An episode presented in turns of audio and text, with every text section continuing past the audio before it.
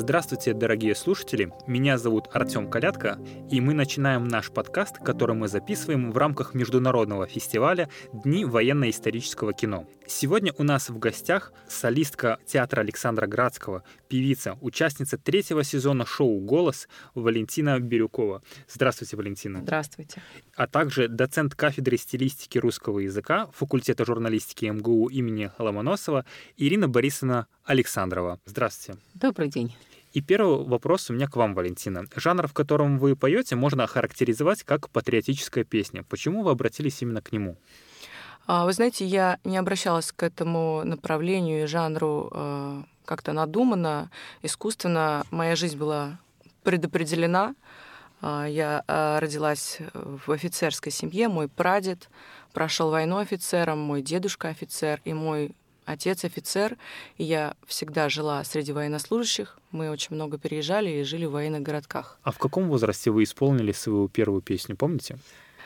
А, ну, как мне рассказывает мама, было мне, наверное, года два или три. Вы в два года уже пели?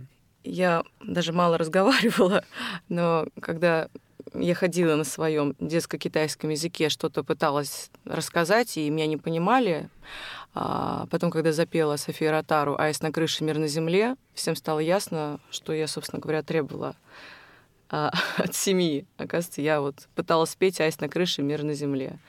Можно назвать это моей первой песней. Угу. Ирина Борисовна, вот скажите, пожалуйста, а, Существует ли, во-первых, такой жанр, как патриотическая именно песня? Какие вообще элементы могут составить вот эту патриотическую песню? То есть что там должно присутствовать, чтобы мы могли сказать, что да, вот это военно-патриотическая песня? Я думаю, что да, действительно, э, скажем так, не жанр, но mm-hmm. разновидность mm-hmm. жанра существует, и э, составляющая всякой песни это бесспорно музыка, э, мелодия и, конечно же, текст. И когда мы говорим о патриотической песне, то э, здесь мы понимаем, что она должна быть как бы заострена, она должна э, быть э, обращена непосредственно к сердцу людей. Она должна затрагивать те струны души, которые э, ответственны за наши нравственные чувства. А поскольку э, вот Екатерина говорит, что... Валентина. Валенти... Валентина говорит, что мы что она из офицерской семьи, а, я хотела бы, наверное, обобщить и сказать, что все мы, наверное, дети, э, генетические дети вот этих людей, которые прошли войну. И для нас понятие войны, понятие патриотизма очень-очень важно. Э, чрезвычайно. Поэтому я думаю, что один из компонентов, основных компонентов патриотической песни как раз вот эта идея патриотизма, идея защиты своей страны, своей семьи, своего языка, своей речи, как вот писал как раз Ахматова стихотворение «Мужество». Валентина, вот э, Ирина Борисовна сказала, что вот именно затронуть, э, донести до сердца, как это можно сделать с точки зрения исполнителя? Что нужно сделать? А, ну, смотрите, в песне важно слово, потом мелодия и потом исполнитель, тот, кто доносит. А еще самое важное — это слушатель. И в первую очередь я стараюсь быть слушателем. Я хочу услышать а, мысль автора. И когда я погружаюсь в материал, когда я его изучаю, я пытаюсь стараюсь услышать его сердцем сама в первую очередь. И потом работаю над тем, чтобы молюсь о том, чтобы мне хватило силы духа оживить это слово, чтобы его также услышали, как и я. Угу. А, а вот вы правильно заметили, что есть поэт, есть композитор и исполнитель. А как добиться вот этой синергии именно? Ну, вот об этом я, собственно, и говорю, что, наверное, нужно я говорю за себя как за исполнителя, наверное, нужно в первую, в первую очередь быть именно слушателем угу. музыки и стихов тех вот. авторов, которых я исполняю. Давайте возьмем конкретную вашу песню «Сколько боли». Вот можете рассказать про сотрудничество с автором этой песни? Да, а, я сотрудничала с прекрасными авторами и сейчас продолжаю. Это Ефим Файфман и Дмитрий Толстов. А, мы много искали песен, работали. Мне часто предлагали именно любовную лирику. Конечно, я девушка, и все это мне не чуждо, но э, я говорила о том, что это не так мне интересно, не так меня это впечатляет, и я очень просила именно песню, связанную с войной, с Великой Отечественной войной. Вот. Ну и, собственно, так вот родилась у Дмитрия Толстого эта песня, произведение, не побоюсь этого слова. Вот чему я очень рада. И именно написано было оно для меня, ну, о, той, о той теме, которой, которой я дорожу и которая мне очень ну, которой страшно неравнодушна. Вот. А я, в свою очередь, эту песню мысленно всегда посвящаю своему прадеду, потому что я им очень горжусь, и э, мой прадедушка если я можно свою личную историю. Конечно. А, помимо того, что он прошел всю войну, он был офицером, а, он пришел с войны, но он а, героически погиб уже в 70-е годы, в 73 году когда в квартале загорелся грузовик с газовыми баллонами, и он и его товарищи бросились доставать эти баллоны, чтобы спасти людей. Ну, десятки, может быть, сотни людей. Всех их быстро убрали с того места, он стал доставать баллон, он был сапером, и один из баллонов взорвался именно в его руках. Кроме него не погиб никто. Поэтому, как вы сказали, это генетическая память. Я не знала его. Естественно, родилась через 10 лет. Но это единственное, что я могу, чем я могу отдать дань памяти своим родным, своим корням, своей крови, своему прадедушке и всем, кто воевал. Поэтому для меня это очень, ну как сказать, это, это главное, чем я живу. Угу. Валентина, вот у вас есть э, песня «Баллада о матери», да. да? Она написана на одноименное стихотворение Андрея Дементьева. Да. Вот, Ирина Борисовна, вы бы могли рассказать немножечко про историю этого стихотворения? Да, конечно. Mm-hmm. Вот э, Андрей Дементьев на одном из своих выступлений сам рассказывал, как он был в санатории на Кавказе, и ему было очень скучно. И вдруг он услышал историю э, о грузинском селе, в который привезли кино. И перед этим фильмом показали э, старую кинохронику. И мать увидела, как ее сын поднимается и бежит в атаку. И это была настолько трогательная история, что Андрей Дементьев э, представил все это сразу и после этого появилась вот такая замечательная песня. Валентина, а как вот именно эта песня попала в ваш репертуар? Это одна из любимых песен в моей семье. А, да, и Андрей Дмитриевич, Царство ему небесное, а, я с ним познакомилась благодаря этому произведению. А, после того, как я исполнила его на шоу «Голос», Александр Борисович Городский позволил мне ее исполнить. То есть это была такая дорога.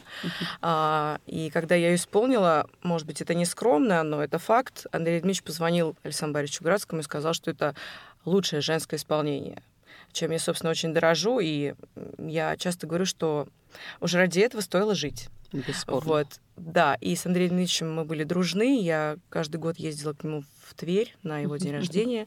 А, и да, я слышала тоже эту историю. Но это, в принципе, очень трогательный человек, наполненный любовью, лирикой и вот этой силой патриотизма в том числе. Раз мы уже заговорили про Александра Градского, Валентина, скажите, какие вот три важных урока вы получили, работая бок о бок с мэтром? Вы знаете, я вряд ли смогу сейчас классифицировать три урока или десять. Каждый день с ним это новый, новый урок. А вот. Но, наверное, знаете, говорят, что э, в споре никогда не рождается истина. Но, наверное, в наших бесконечных спорах с Александром Борисовичем рождается истина. И главное, что даже не урок, это главное, что он мне позволяет делать то, что я люблю. Потому что он не всегда согласен, что нужно петь только такие песни, как я пою, и он меня ругает и говорит, что ты должна быть как шире. Как он вас ругает? Как он вас ругает? О, по-разному. Нам очень интересно. Литературным языком. Не всегда литературным, но хотя говорят, что и Пушкин на нем писал на этом языке. Только вот. письмах. Да, да, да. Поэтому он ругает по-разному. Это потрясающий человек, это легенда. А, да. он, он разный, он строгий, он злой, он вредный. Но все, что касается музыки и слова, это просто ребенок. А, он очень сентиментальный, а, он очень добрый, и у него огромное сердце. Поэтому с ним работать это большое удовольствие и счастье. Ну, наша с ним работа это всегда споры.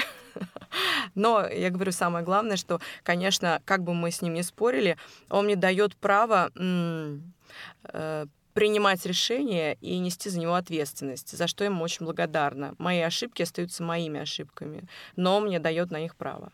Смотрите, Валентин, вот в одном из нокаут-раундов в шоу «Голос» э, Александр э, сказал, что у вас был нокаут-раунд, э, если не, не ошибаюсь, вместе с Александром... Э, Бичевым. Да, Бичевым. Да, Саша. И Александр Градский сказал, ну, остается девушка, конечно, но он потом объяснил свое решение. А, вы знаете, нет, не было никаких, собственно говоря, объяснений. А, это был тоже очень интересный путь. Я была на сто процентов уверена, что уйду именно я, поэтому во втором туре я была в красивом платье, с красивой прической. Я думала, что уходить нужно красиво. Правильно. Я, правда, не думала, что он оставит меня, это искренне. Но как-то так случилось, и что вот он оставил меня, потому что по всем законам жанра то, каких артистов любит Александр Борисович, тот, какой голос он любит, я не должна была остаться уже в его команде. Ну, наверное, это что-то свыше, и я все-таки верю, что это так управил Господь Бог. Угу. А какие вообще вот песни военных лет ваши самые любимые?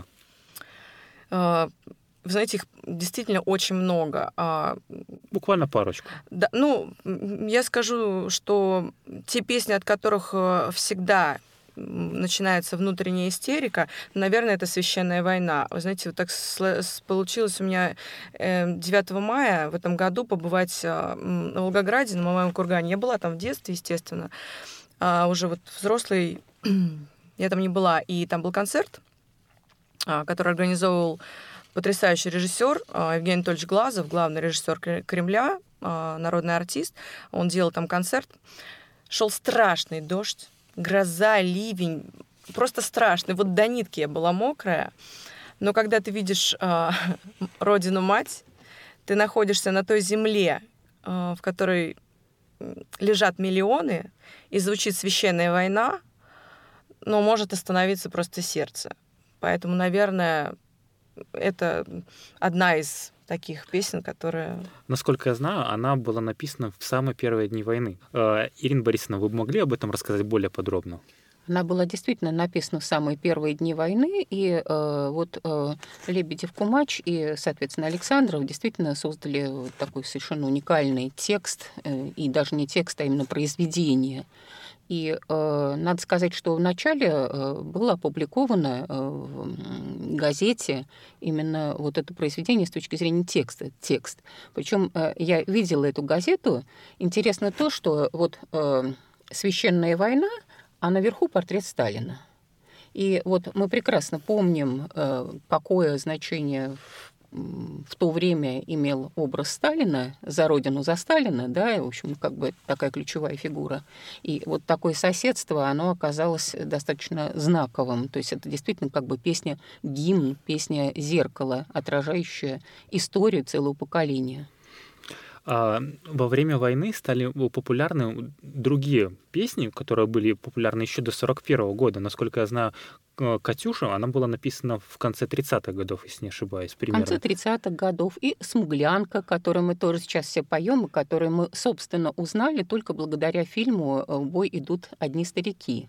А, вот. И э, тоже любопытная история о этой песне. Почему? Потому что э, мы знаем, что э, режиссер этой песни, э, Быков, он, э, когда был еще маленьким, он э, ехал в поезде и услышал эту мелодию. Она ему так понравилась, и слова понравились, что он сказал, что когда он будет взрослый, он непременно ее э, каким-то образом будет использовать в своей жизни. Вот. А она на самом деле совершенно не военная. Она э, появилась в 1940 году. Написана она была первоначально как часть песен и сюиты и посвящалась, э, ну вот, знаете, по одной версии молда молдавским партизанам, ну а по другой версии просто тем, кто участвовал в гражданской войне. И, соответственно, вот э, в 1944 году э, к этой песне вернулись, и уже в 1944 году Александров, композитор, как раз и исполнил ее, и это был тот самый последний вариант, который особенно запомнился и который вошел вот сейчас в, нашу, в наш репертуар.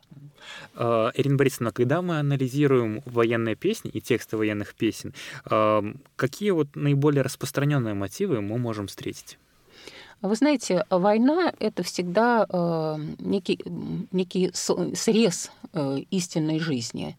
Это э, всегда обострение всего того, что есть в нашей жизни. А что есть в нашей жизни? Любовь и э, ненависть, есть жизнь и смерть. И вот, собственно говоря, человек либо живет, либо умирает. Это война.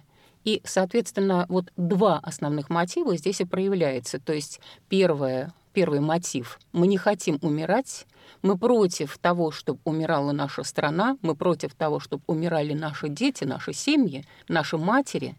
И, соответственно, мы любим, и эта любовь, она помогает нам выжить, она способствует жизни. Вот два основных мотива.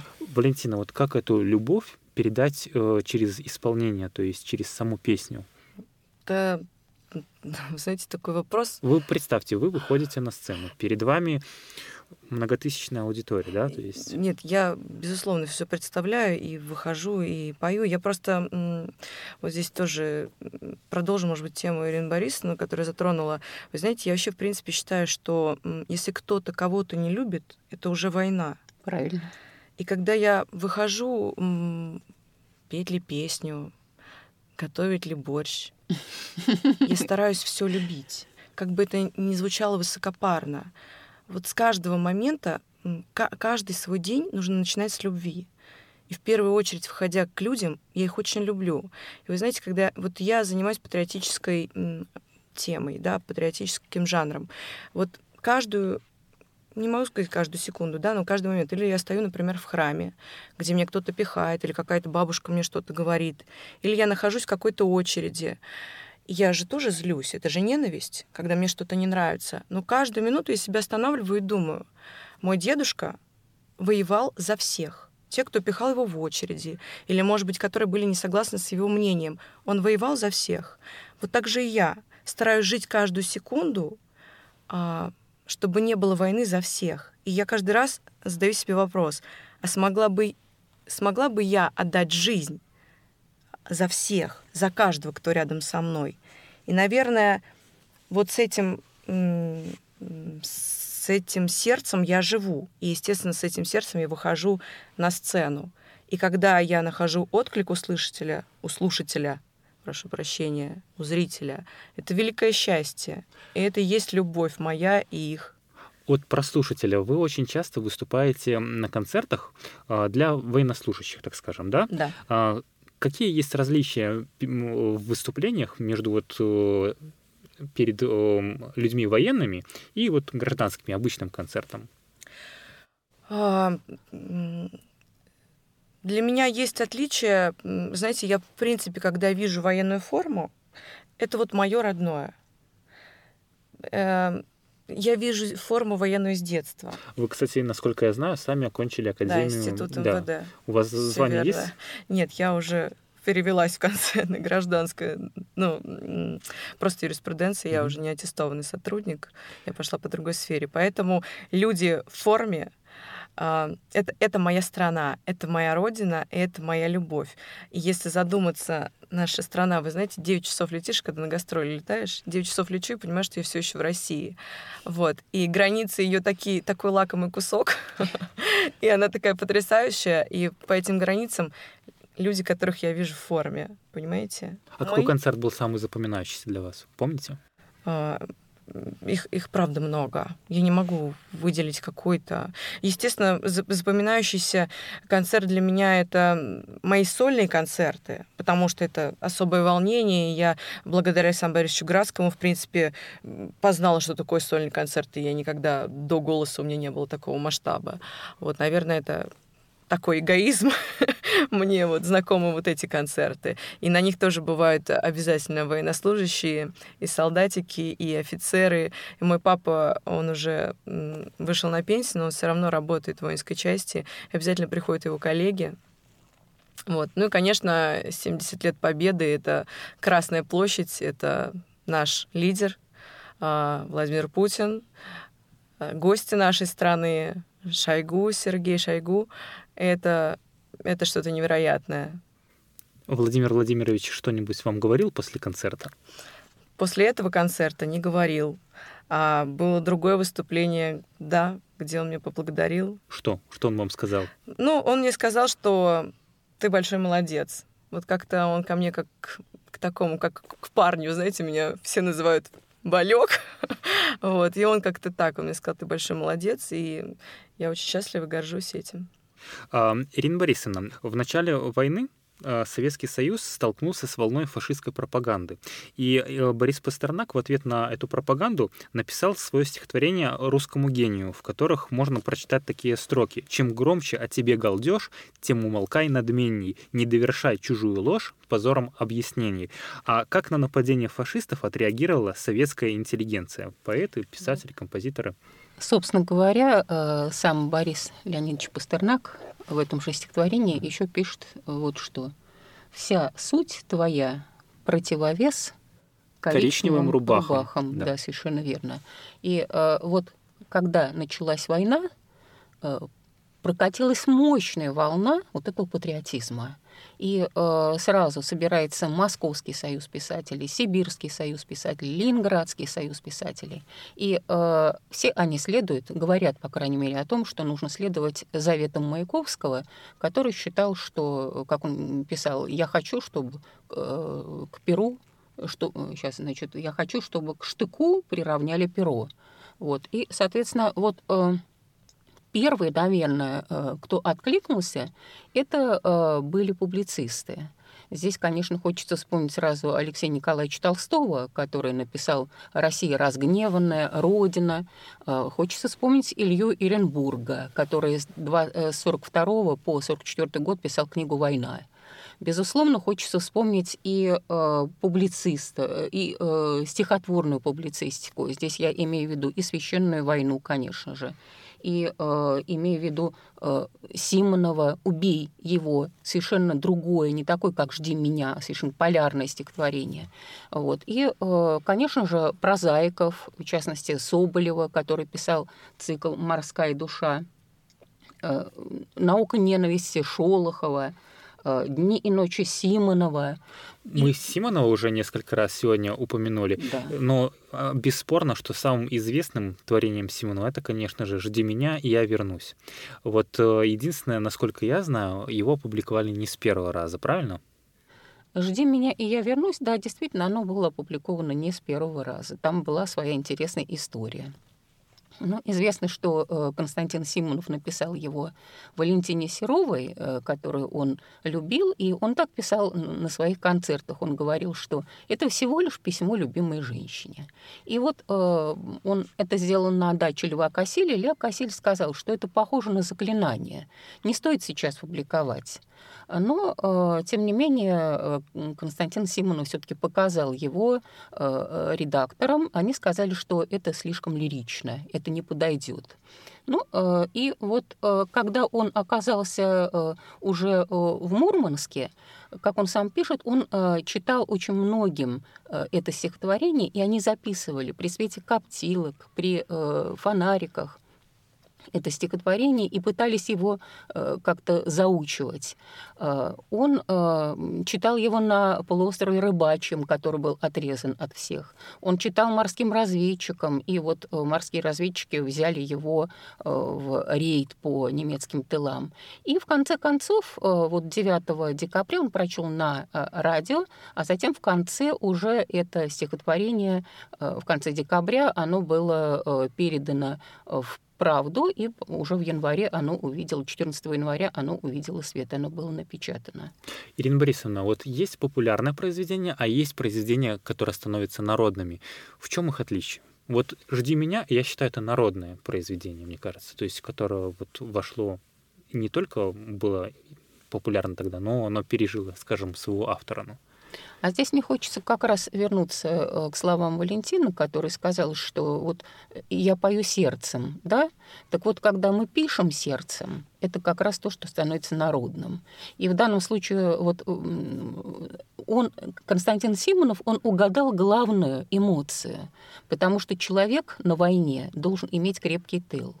Кто крепкий тыл? Это жена, прежде всего. Жена, которая ждет, которая э, растит детей, которая выполняет мужские обязанности, ну, без этого, к сожалению, никак, и которая, самое главное, верна. И вот он это угадал, и потому-то как раз это оказалось близко сердцу каждого слушателя, того, который как раз сейчас держал, в тот момент держал оружие в руках. Поэтому она и стала народной.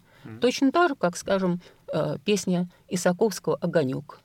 Когда я учился в университете, э, один из наших профессоров сказал примерно следующее, что э, настоящие стихи рождаются из настоящих страданий. Вот. Насколько этот тезис соответствует вот действительности? Как вы вот считаете? Ирина Борисовна? Я считаю, что, э, вы знаете, э, я вспомню Ахматову, которая говорила, из какого ссора растут стихи. Ну, э, если считать, что какие-то неприятные моменты жизни — это действительно то, что причиняет нам страдания, заставляет нас страдать, может быть, это и верно. Вот. А вообще, в принципе, я думаю, что не обязательно страдать, а можно любить. И вот любовь, она тоже ведет Э, к тем самым сокровенным э, струнам души. И вот если ты любишь, то действительно ты доносишь э, свою душу и до слушателя в том числе. Валентина, а что вы можете сказать по этому поводу? Да, вы знаете, ведь э, любовь это такое понятие, любовь в том числе ведет и к гневной борьбе, как писал философ Ильин, понимаете? И, например, э, отсутствие... Вы страдаете, когда, допустим, какие-то песни вот исполняете, или нет? Только любовь у вас? Нет, смотрите, вот угу. любовь а, это гневная борьба. Угу. Отсутствие гневной борьбы приводит нас к сентиментальному предательству. Конечно, страдаю. Конечно, каждый человек страдает. Любовь это уже страдание, а, расставание, еще что-то. Но когда любовь она большая, и то, к чему стремится все живое, будет то самое золотое время. Но, к сожалению, мы об этом каждый раз забываем, гневаемся, ругаемся и так далее. И поэтому мы, конечно же, страдаем. Мы страдаем от этого нашего повреждения внутреннего, понимаете? А все наше, все, вся наша сущность стремится к любви. Вот. Но любовь без страдания невозможна. Что ж, у меня вот еще такой вот вопрос. Скажем, в дни, когда мы были еще детьми, вот эти э, ну, песни военные были чем-то неотъемлемым, скажем так. То есть э, я всегда помню, э, да, я всегда помню, как их исполняли не только на 9 мая, их пели и в обычные дни. Сейчас этого стало значительно меньше. Что нужно делать для того, чтобы, скажем, подрастающее поколение помнила про ту эпоху и, скажем, ну, сейчас же ведь совершенно другие песни популярны, правильно? Как сделать таким образом, чтобы донести посыл э, того времени военного, вот этого патриотического, который действительно по факту важно, но и при этом не оттолкнуть от себя молодежь? Ну, во-первых, нужно делать то, что делаете вы сейчас. То есть вы устраиваете некий такой э, проект, просветительский проект, вы рассказываете, и вы делаете это, э, э, и, и этот проект с очень человеческим лицом. Потому что то, какие вы нам сейчас задаете вопросы, об этом свидетельствует. То есть вы тоже пропустили эту тему через свое сердце. Я ее пропустил, потому что я на этом вырос. Да, бесспорно. И, наверное, Валентина скажет тоже, э, наверное, вот именно как певица, да? Вы знаете, я скажу конкретно, э, что стараюсь делать я. Это такое тоже маленькое, а, может быть, э, семечко, которое прорастет. А я каждый год приезжаю в православно-патриотический лагерь в Георгиевск. А, и там ну, 70 человек детей. И я приезжаю к ним с концертом, они радуются, поют, и я сказала э, вожатому, говорю, пожалуйста, выучите гимн России, а, и мы будем исполнять ее вместе с детьми.